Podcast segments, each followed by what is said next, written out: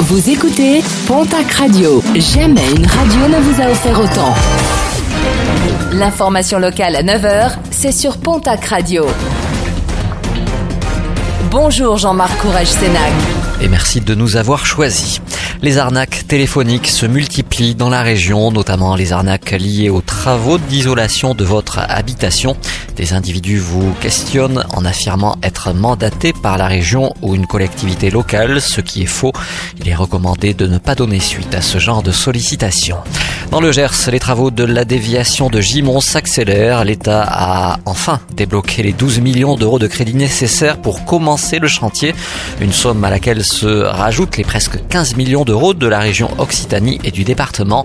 Les habitants de Gimont attendent cette déviation depuis plus de 30 ans.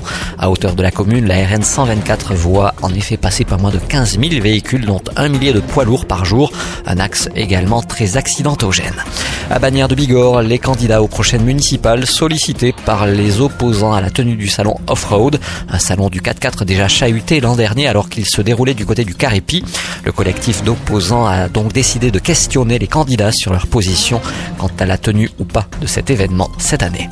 Transformer les déchets agricoles en énergie, c'est l'expérimentation menée par Ovalie Innovation à Barcelone du Gers, une expérimentation d'un modèle de micro-méthanisation à la ferme menée en conditions réelles dans une exploitation agricole.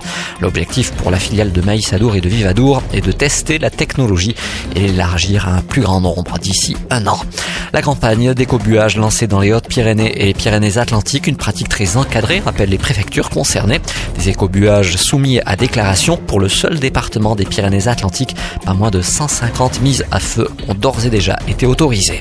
En sport, basket, objectif décrocher une place en quart de finale de la Coupe d'Europe. Basketland reçoit ce soir l'équipe d'Ankara pour le match retour des huitièmes de finale. Au match aller, les joueuses landaises l'avaient emporté sur leurs homologues turcs et cela sur le score de 79 à 82.